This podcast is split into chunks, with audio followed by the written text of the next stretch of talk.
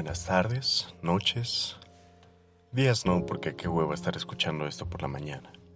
Bienvenidos a Mamones y Lectores, un podcast hecho para ti, amigo o amiga que se sienta a leer libros de Coelho al lado de un vaso de café colero del Vips. El día de hoy traemos para ustedes un episodio muy especial ya que hoy se celebra el centenario del natalicio de Sir Henry Charles Bukowski. Que lo disfruten. ¿Cómo están amigos? El día de hoy, como escucharon en el intro dicho por el pendejo que tengo aquí a mi izquierda, tenemos un capítulo especial acerca de el señor Charles Bukowski. Eh, vamos a hacer un repaso sobre algunos de sus textos. Selección personal, claro. Pero pues primero vamos a empezar con algunos datos curiosos. Antes que nada, pues sí hay que aclarar que obviamente no somos expertos en nada. De hecho, ni siquiera hemos acabado la prepa. Yo sigo esperando mi certificado. Eh, todavía debes materias, culero. ¿Cómo les Todavía debo materias, la verdad, para que les miento. Pero pues a quien le interese, pues aquí tenemos igual unos cuantos datos curiosos acerca del señor. Para quien no lo conozca, él fue considerado, no, es considerado el último poeta maldito de Norteamérica y bien merecido se tiene el título. El señor siempre escribió crudo, real, historias eh, biográficas que en algún momento, eh, para los que ya hayan leído sus libros, eh, a mí me parece importante separar a Henry Chinaski de Charles Bukowski. creo que cuando... Creo que Bukowski tiene un renacimiento cuando, nas, cuando escribe por primera vez sobre Chinaski. Y Chinaski muere cuando Bukowski se entera de que puede escribir sin beber. Gracias por hacer hincapié en eso, estaba a punto de hacerlo yo. Perdóname, te lo robé. no te preocupes, todo bien. Pues empezamos con, con los datos curiosos. Eh, primero que nada, pues el señor era alemán, nacionalizado americano. Estuvo trabajando 10 años en el servicio postal. Ahí es donde su jefe lo descubre. Eh, descubre que él es bueno escribiendo y le ofrece un suelo de 100 dólares al mes a cambio de que él le entregue cierta cantidad de textos, que es cuando Bukowski publica su primer libro, que fue Cartero. Y lo publicó ya viejo, o sea, ya, a los 51 años. Ya estaba roco el señor. Y que, que además el señor fue a la universidad, o sea, era un hombre culto. Aunque, eh, aunque, no lo parezca, era alguien de estudios, ¿sabes? Sí, además, pero fíjate que sí lo puedes ver en algunos textos cuando te habla de otros autores. Ah, claro que sí. Sí, se que cita a mil y un cabrones que en la vida he conocido, ¿no? y no. vamos a conocer, obviamente. Sí, como saben, pues solamente somos mamadores. que no saben nada. No, podría ser de otra forma. Eh, el amor de su vida fue una señora que se llamó Jane Kong Baker. Era una viuda que era igual de alcohólica que él y se llevaban por años. Ella era más grande. Eh, a los 72 años fue cuando se enteró que podía escribir sin, sin beber y se dedicó al budismo. el señor murió de leucemia, eh, que se le da... Em, se murió a los 73, imagínate un año después de que dejó de beber. Exactamente. Y de hecho en su funeral, su ataúd lo cargaron tres monjes budistas. Entonces ahí es cuando justo volver a recalcar eso de que pues Bukowski ya no... O sea, Chinaski ya no estaba ahí, Chinaski ya había muerto. Hace ya tiempo. Ya solo era Bukowski. Que no es malo, ¿sabes? De hecho, es, es, bastante bueno si lo pones en un plano eh, positivo, podríamos decirlo. Y de hecho murió hace poco, murió en el 94. Sí, tiene veintitantos años, 26, 25 años de haber fallecido. No es tanto si lo piensas un rato, pero a veces pareciera que sí. O sea, pareciera que tiene ya sus añísimos de muerto. Sí, pero mira, o sea, todos recuerdan a Bukowski. Eh, si han visto las imágenes que les recomiendo buscarlas, hay imágenes de Bukowski cargando a su gato, a un gato que rescató de la calle, un gato que ya tenía heridas de bala, un gato al que atropellaron. El gato ni siquiera tenía cola y sobrevivía, ¿no?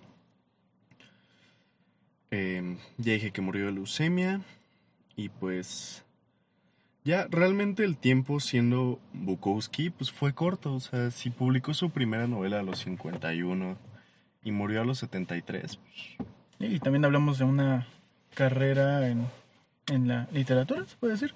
No tan larga.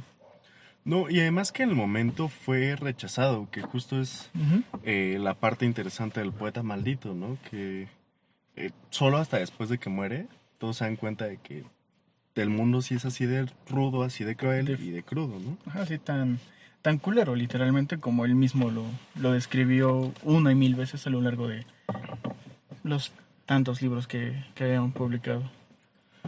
De hecho, eh, ahorita vamos a comenzar con una lectura pues, un poco corta. Eh, no sé qué traes, qué traes para, para leer. Pues estaba indagando en el libro de Se busca una mujer y creo que encontré un, un relato interesante que me gusta mucho, que recuerdo haber leído hace ya dos, tres años tal vez.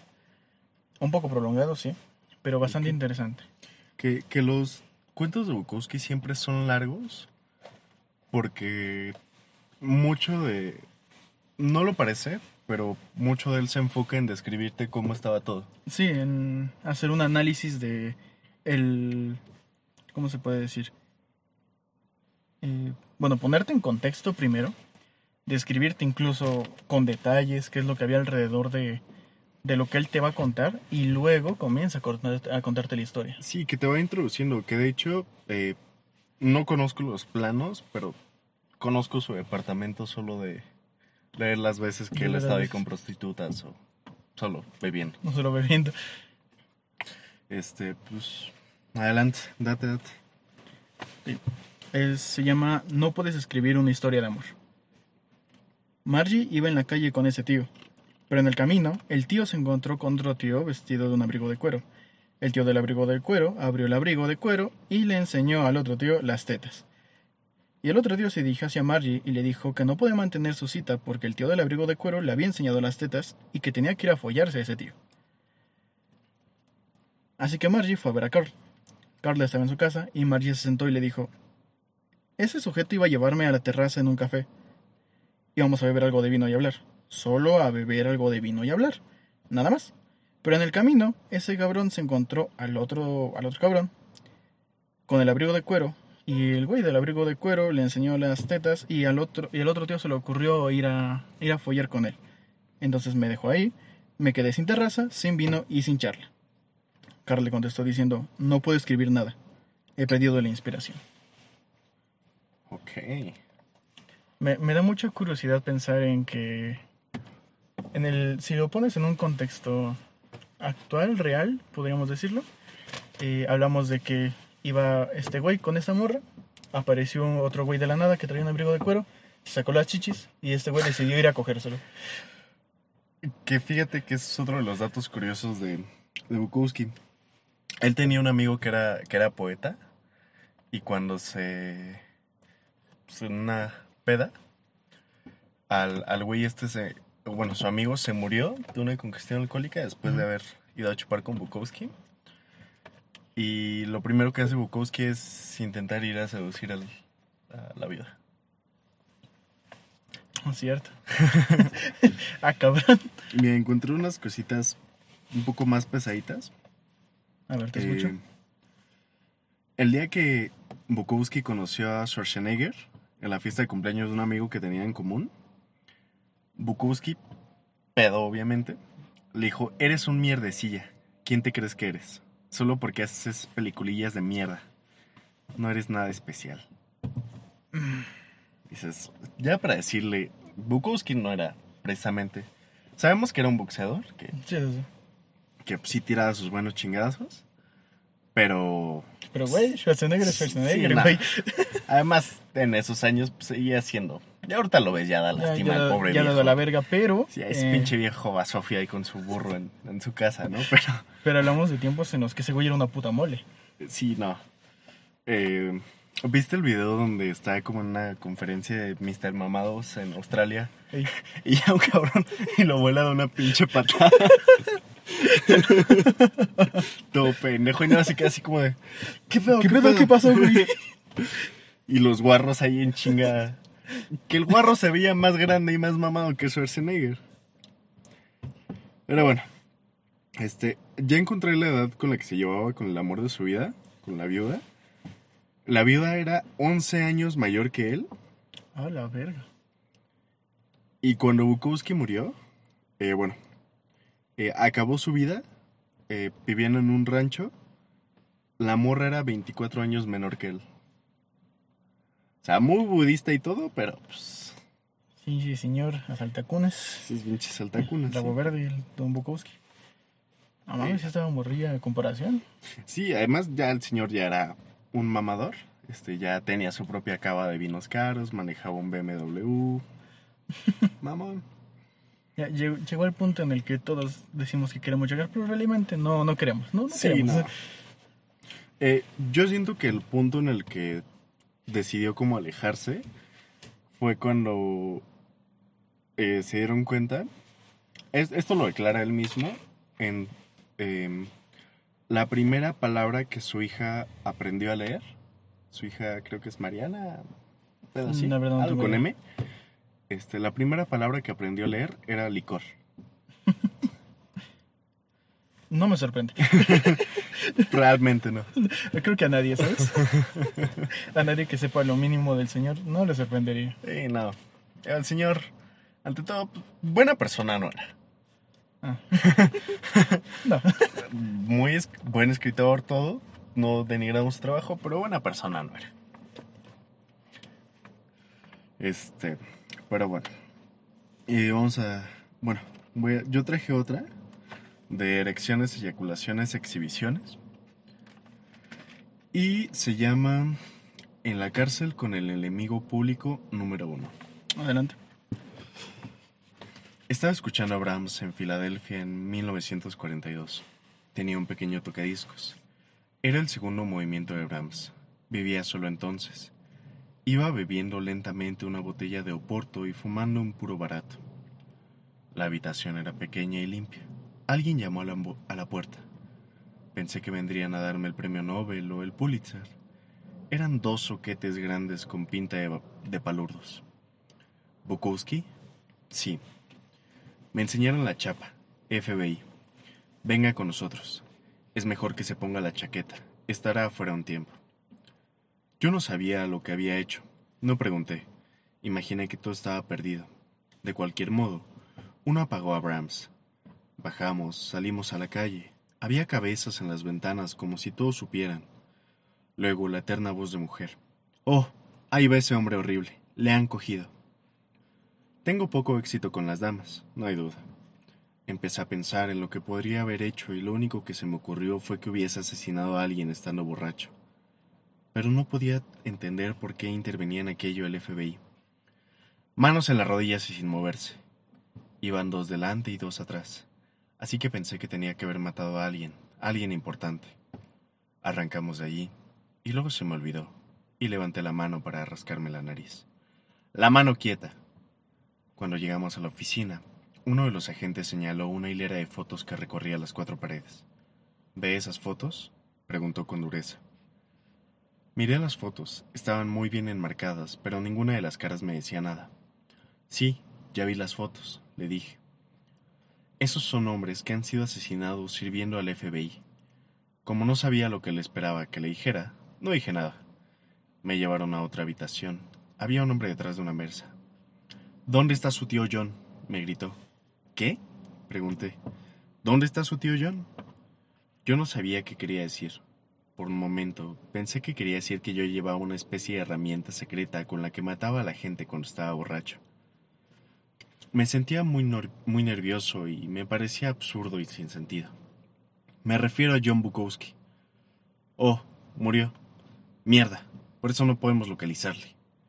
Me bajaron a una celda amarillo-naranja. Era un sábado por la tarde. Desde la ventana de la celda veía pasar a la gente caminando. Qué suerte tenían. Al otro lado, al otro lado de la calle había una tienda de discos. Un altavoz lanzaba música hacia mí. Todo parecía tan libre y cómodo allá afuera. Me quedé allí intentando descubrir lo que había hecho. Me daban ganas de llorar, pero no conseguí averiguar nada. Era una especie de enfermedad. Triste, de tristeza enferma. en la que llega un momento en que ya no puedes sentirte peor. Creo que sabes lo que quiero decir. Creo que todo el mundo siente eso de vez en cuando, pero yo lo he sentido muy a menudo, demasiado a menudo. La prisión de Moyamesing me recordaba un viejo castillo. Los grandes portones de madera se abrieron para dejarme paso. Me sorprende que no tuviésemos que pasar por un puente levadizo. Me metieron con un hombre gordo que parecía un contable. Soy Corny Taylor, enemigo público número uno, me dijo. ¿Y por qué estás aquí? me preguntó. Entonces ya lo sabía, lo había preguntado al entrar. Por no querer hacer el servicio militar. Hay dos cosas que no podemos soportar aquí. Los que rehuyen el servicio militar y los exhibicionistas. Honor entre ladrones, ¿eh? Mantener firme al país para poder saquearlo. Aún no nos gustan quienes rehuyen el servicio militar. En realidad, soy inocente. Me trasladé y se me olvidó dejar la dirección en la oficina militar. Lo notifiqué en la oficina de correos. Recibí una carta de San Luis estando en esta ciudad, en la que me decían que me presentara para un examen relacionado con el servicio militar. Les dije que no podía ir a San Luis, pero que me hicieran aquí el examen. Me agarraron y me metieron aquí. No lo comprendo. Si intentase eludir el servicio militar, no les hubiese dado mi dirección. Vosotros siempre sois inocentes. Eso a mí me suena a cuento. Me tomé en el jergón. Pasé un segundo. Levanta el culo de ahí, me gritó. Alcé mi culo prófugo. ¿Quieres suicidarte? me preguntó Taylor. Sí, dije. No tienes más que sacar esa tubería de arriba donde está la luz de la celda. Luego llenas este cubo de agua y metes los pies dentro. Sacas la bombilla y metes el dedo. Así saldrás de aquí. Mira la luz largo rato. Gracias, Taylor. Eres muy amable. Apagadas las luces, me tumbé y empezaron. Las chinches. ¿Qué coño es esto? grité. ¿Chinches? dijo Taylor. Tenemos chinches. Apostaría que yo tengo más que tú, dije. ¿Apuesta? ¿Diez centavos? Diez centavos. Empecé a capturar y a matar las mías. Fui dejándolas en la mesita de madera. Cuando se acabó el tiempo, llevamos nuestras chinches. Junto a la puerta de la celda, donde había luz, y las contamos. Yo tenía trece, él tenía dieciocho. Le di el dinero. Más tarde descubrí que él partía las suyas por la amistad y las estiraba. Había sido estafador. Era un buen, profesional muy hijo de puta. Tuve suerte con los dados en el patio. Ganaba todos los días y estaba haciéndome rico. Rico de cárcel. Ganaba de 15 a 20 billetes diarios. Los dados estaban prohibidos y nos apuntaban con las metralletas desde las torres. Y aullaban. ¡Disuélvanse! Pero siempre conseguíamos organizar otra vez el juego. Precisamente fue un exhibicionista el que consiguió pasar los dados. Era un exhibicionista que no me gustaba. Un pelo. En realidad no me gustaba ninguno. Ay, cámate por favor. Ustedes no lo ven, pero me está intentando agarrar el pene. No tienes pene. Ya sabemos a dónde iba. Retomando. No tenían la culpa, supongo, pero no me gustaba mirarles. Este se dedicaba a rondarme después de cada juego. Estás de suerte. Estás ganando mucho. Dame un poco, anda. Yo dejaba caer unas cuantas monedas en aquella mano de lirio y él se largaba. Aquel marrano que soñaba con enseñarles la polla a las niñas de tres años, tenía que hacerlo para quitármelo encima sin pegarle, porque si le pegas a alguien, te mandaban a la celda de castigo. Y el agujero era depresivo, pero era aún peor lo de estar a pan y agua. Me imagino que aquí la traducción es, o bueno, lo original debería ser como a pan y verga, pero yo iba a decir lo mismo, pero no quería interrumpirte. Sí, mira, ni siquiera hablo inglés. Se nota. Este, Continúa. les había visto salir de allí y tardaban un mes en recuperar el aspecto normal. Perdón. Eh, pero todos estábamos locos. Yo era un loco, un chiflado. Y aquel tipo lo tenía atravesado. Solo pedía resonar cuando no le miraba. Yo era rico. El cocinero bajaba después de apagarse las luces con platos de comida, comida buena y abundante, helados, tartas, pasteles, buen café. Taylor dijo que nunca más le dijo que nunca le diera más de 15 centavos, que era suficiente. El cocinero susurraba gracias y preguntaba si debía volver a la noche siguiente. Desde luego le decía yo. Ya desde ahí, pues, podemos ver que el señor pues, tenía gustos caros, cariñosos. Un excéntrico. Un Incluso estando en la cárcel, el cabrón. Oye, estar en la mierda no significa que tú tengas que ser de la mierda. Verga. no sabía que eras poeta. Cuando gustes. Em, aquella era la comida de los guardias. Y los guardias, evidentemente, comían bien. Los presos se morían todos de hambre. Y Taylor y yo andábamos que parecíamos con embarazo de nueve meses. Es un buen cocinero, decía Taylor. Asesinó a dos hombres, mató a uno y luego salió, y se cargó enseguida al otro. Está aquí para mucho tiempo. Si no puede fugarse, la otra noche agarró a un marinero y le dio por el culo. Le dejó destrozado. No podrá andar en una semana. Me gusta el cocinero, dije. Creo que es buen tío. Es buen tío, confirmó Taylor. Nos quejábamos siempre de las chinches al carcelero y el carcelero nos gritaba. ¿Pero qué creéis que es esto? ¿Un hotel? Las trajisteis vosotros. Que pues la traducción es española. Ay, pone acento mamador, yo te escucho. Ah, eh, mira, mira. Esto, por supuesto, lo considerábamos un insulto. Los carceleros eran serviles, los carceleros eran tontos y malos, los carceleros tenían miedo. No, lo sentía por ellos. Por fin nos colocaron a Taylor y a mí en celdas distintas y fumigaron la nuestra. Me encontré con Taylor en el patio. Me han metido con un chaval, dijo Taylor. Un infeliz, es tonto, no sabe nada, es insoportable. A mí me metieron con un viejo que no hablaba inglés y que se pasaba el día sentado en el váter diciendo, Tarabú va a comer, Tarabú va a cagar. Lo decía sin parar. Su vida consistía en comer y cagar. Oh, mira como yo. No es una mala vida, siendo sinceros. Creo que hablaba de alguna figura mitológica de su tierra natal, quizás Tarasbulba, no sé. El viejo rasgó la sábana de mi jergón la primera vez que fui al patio y se hizo con ella una cuerda para tender la ropa. Y colgó allí los calcetines y los calcencillos. Y yo entré y todo goteaba. El viejo no salía nunca de la celda, ni siquiera para ducharse. Decían que no había cometido ningún delito, que simplemente quería estar allí y le dejaban. ¿Un acto de bondad? A mí me volvía loco porque no me gusta que las mantas de lana me rocen la piel. Tengo una piel muy delicada.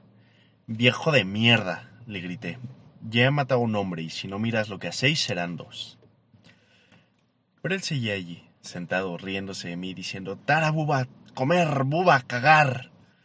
Tuve que dejarlo, pero de reconocer, de todos modos, que nunca tuve que fregar el suelo. Su maldito hogar estaba siempre húmedo y fregado. Teníamos la celda más limpia de Norteamérica, del mundo. Le encantaba aquella comida extra de la noche, le entusiasmaba.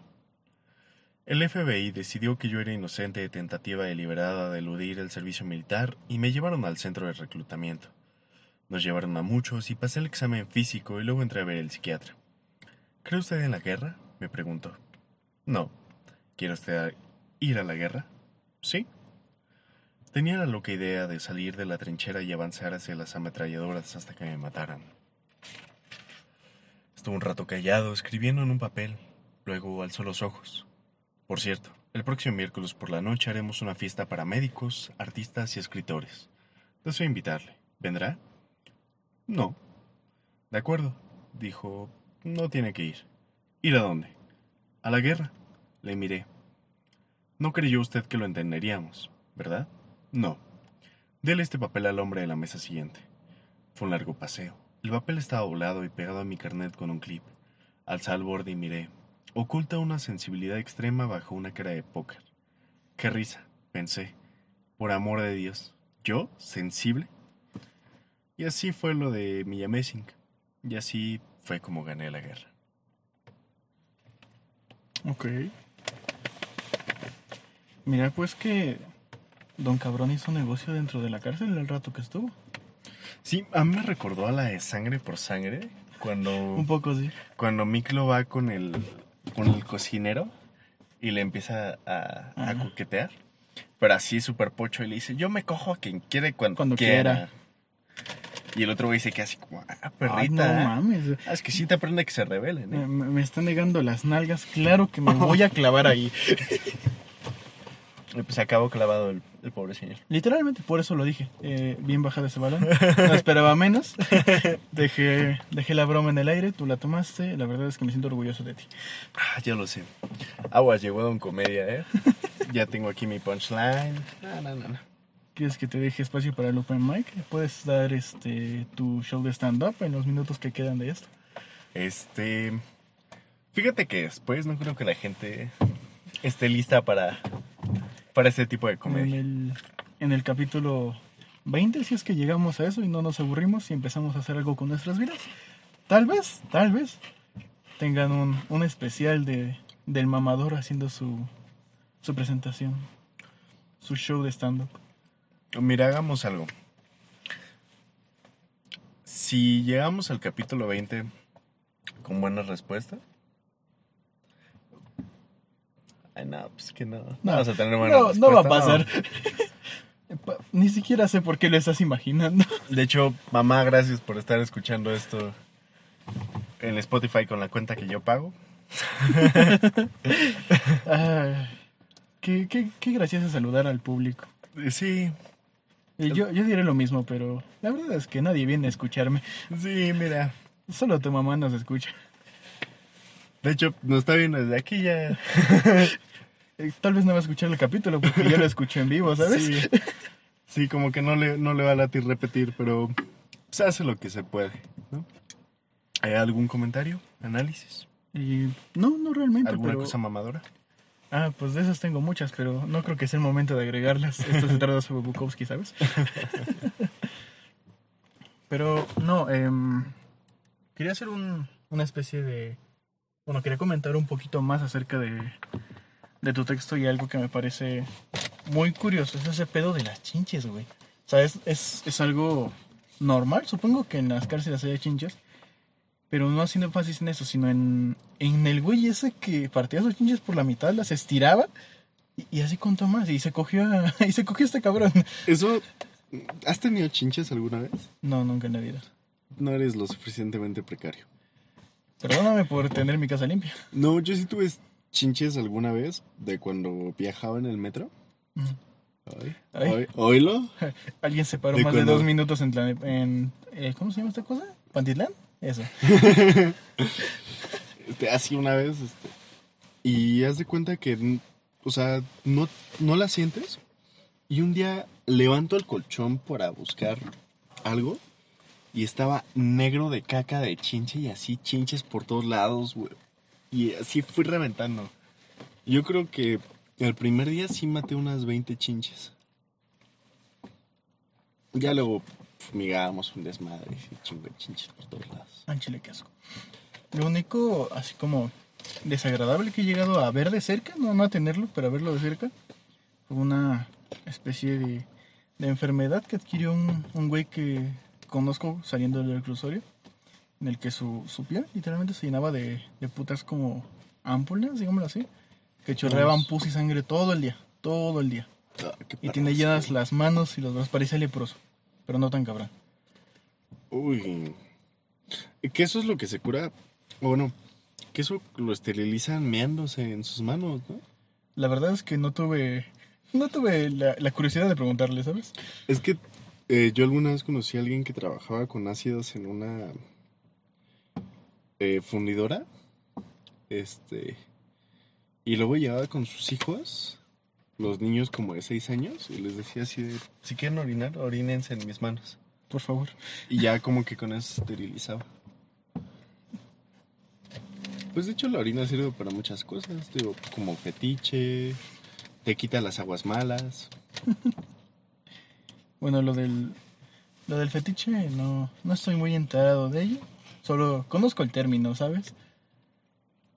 No, ¿cómo no? Bueno, sí es cierto que de vez en cuando te meo las patas, pero es algo diferente. Eso no es algo sexual. lo hago por molestarte. No sabía que era sexual para ti. Voy a procurar seguirlo haciendo y hacerlo más seguido ahora. Por favor, ¿no? Vaya que salimos con un, un poco de declaraciones fuertes de este capítulo. Mira, que la gente se vaya enterando que de aquí para abajo, señores. Y sí, sí se puede llegar más abajo. Ah, sí, ya lo irán viendo a lo largo de, de esos capítulos. El problema aquí es que, si en algo tenemos razón, es que esto lo acaba de escuchar tu madre. Sí. Mira, tengan en cuenta que nuestra producción de por sí ya es muy precaria. Estamos adentro de un carro viejo con un teléfono, pues no malo, pero un teléfono. Estamos bebiendo alcohol barato. Compramos Red Cola, imagínense. ¿Por qué no me dijiste que era Red Cola? Con razón tengo ganas de vomitar.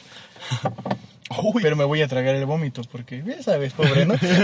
Para no tener hambre al rato. Porque no he comido. y no hay que desperdiciar. ¿Quién soy yo para estar desperdiciando? Ay. Es, es muy curioso empezar a hablar de tanta mamada, alejándonos tanto del tema central de esto. Pues no, porque fíjate que Bukowski sí, o sea, muchas de las pláticas que él tiene con sus amigos en... Bueno, porque si no estaba hablando de putas, estaba hablando sobre alcohol. Sí, creo que sí nos fuimos un poco lejos. Sí, si no era alcohol eran putas, si no eran putas era alcohol. De vez en cuando él golpeando a alguien o siendo golpeado por alguien. Ah, ¿sabes de qué me, me hiciste que me acordara? ¿De qué? De un cuento de él, no recuerdo el nombre, donde encuentra así, o sea, va por la calle y se encuentra así el, el culo de entre los culos. y pues como que le hace ojitos, como que le tira así un pedito para que lo siga. Entonces siguen eh, eh, hasta el edificio donde vive el culo. Ok. Este, eh, perdón mamá por, por esto. Por decir la palabra culo. Desde ahora diré pompis. Pompis. Sus, sus tepalcuanas. Sus, sus asentaderas, diría mi Sus santa asentaderas. abuela. Ay. Sus pa' cagar, ¿no? Sus me prestas. Sus me prestan. Ah, pendejo. Perdón, mamá. Tú no escuchaste esto. Es- Sí, y literalmente no lo escuchaste porque no tenemos Spotify, así que no. Yo estoy a salvo. I'm sorry. Perdóname, jefa, por esta vida tan precaria que llevo. Tan morena que llevo. Y bueno, entonces, eh, acá en un elevador, se da, pues el, el, el culo se deja. Este, y ya, pues se dan macizo en el, en la- el departamento donde vive el culo. Y de repente, él se está bañando. En lo que él se baña, el, el culo le llama a la policía. Y se... Chiste mamón, perdón. En fin, eh, creo que todos aquí tenemos que fingir que no escuchamos tu pendejada, así que retoma desde que llama a la policía. ya la policía y dice eh, que hay un violador en su casa y que la acaban de violar y que el güey se está bañando. Llega la policía, encuentran a, a Bukowski en el baño. Se lo varían los, los municipales, como, como coloquialmente se dicen. Como si estuviera en las miches. Y Bukowski así de, "Oh, no, pues es que esta vieja accedió y que la chingada, o sea, sí, yo le, yo le seguí el pedo que me tiró, pero... eh, pero pues es que ella fue la que aceptó. Y ya después de que le meten una verguiza, este, el poli dice así como, ah, sí, ya sabemos, no, no es la primera vez que, que nos llama esta ruca por lo mismo. y Bukowski es que ya todo poteado de, ¿Por qué no me dijiste antes, hijo de tu puta madre? Creo que si me dices antes de la vergüenza hubiera estado más chingón, ¿eh? y el poli dice, pues tengo que ser mi chamba. Por eso le digo, joven, pues uno aquí hace su No, chamba no con me dejas hacer mi honestidad". chamba en paz. Es que si, si vengo y le digo, usted no me va a dejar hacer mi trabajo, que es servir a la ciudadanía, así que pues llego tirando putazos, ¿no? Es lo... Así es como funciona. Pero mira, me acordé de eso porque me acordé cuando te conocí que ibas caminando y que se te salía tu tanga. Este... No, eso no es posible porque yo no uso calzones. Entonces, Bueno, o sea, algo se te marcaba y, y tú no me tiraste un pedo porque tú ya olías a caca. Entonces fue, fue fácil seguir el aroma. claro que tú no me acusaste de violación. Me quisiste acusar con no sé quién. No pasó nada, afortunadamente. Ah, pues mira, aquí estamos el día de hoy grabando un, un bonito podcast familiar. lo bueno es que es familiar, que si no lo fuera, imagínate. No, imagínate que me, me he visto bastante reservado para... Lo peor es que lo sé. Y, y se me hace extraño que, que no haya sacado Ah, lo lo sé. que sabe sacar, básicamente. Ya, ya por lo por sé. no dar detalles. Porque no, no quiero que nos censuren eso, entonces por no dar detalles. No, pues yo creo que, o sea, obviamente no lo vamos a monetizar. ¿No? A la verga, yo cago aquí, güey. Che programa culero. Che madre. Vas a hacer que me vaya hoy, güey. No, porque mira, desde que se ve periférico está vacío, güey. Puedo barrer el piso.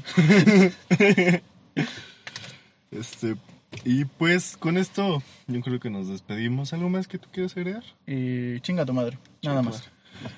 No, pues la verdad es que para la comunidad mamadora, el centenario de Bukowski, pues sí es. Es un evento especial, se podría decir. Pero nosotros aquí pues estamos bebiendo barato, pues no puedes hablar de Bukowski sin Sí, tener un poco de alcohol. No, no, no puedes hablar de Bukowski si tu alcohol no es barato.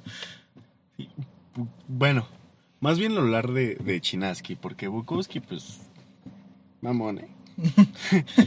Pero- ¿Me perdonas? Pero... Pero mamá. eh, Lo que sea de cada quien, pero no me imagino a Bukowski con una Bud Light. es que no puedes imaginar a nadie con una Bud Light, ¿sabes? Pues quién sabe, he visto muchos regiomontanos de estos pues, que son putitos. que les, les mama, güey. O sea, tú, tú no preguntas, oye, carnal, ¿eres puto? Nada más ves que tienen la voz en la mano y dices, ah, sí, sí eres puto. Este. Bueno, ya. ¿Para qué nos metemos en pedos, verdad? Este, pues nos despedimos. Un placer haber estado el día de hoy. Como siempre. Como siempre, un placer en este primer episodio de Mamones y Lectores. Eh, pues lo esperamos en la siguiente. Si es que hay siguiente, claro. ¿Sabes qué siguiente? Claro que no tenemos planeado sobre qué va a tratar el siguiente. Puede que metamos algunas secciones. Eh, Ya se irá viendo. ya se iré viendo. Mira, tiempo tenemos. Sí, si llegaron al final de este capítulo, Que lo dudo un rato. que lo, sí, también lo dudo mucho, pero si llegan aquí, eh, voy a publicar en video en, en Facebook, en, en la página del Racismo Aplicado. Eh, ahí hay algunos poemas nuestros. eh, se puede notar mucho la influencia de Bukowski, porque pues gente precaria y Y a mamadora. diferencia de Bukowski, la falta de calidad en esos La escritos. falta de calidad, claro. Eh, fotografías, pues, no tan malas. Eh, bueno, lo único bueno de esos escritos son las fotografías, seamos sinceros. y a veces los títulos, Ya es los títulos. Sí, los títulos son buenos. cuando tienen título, claro.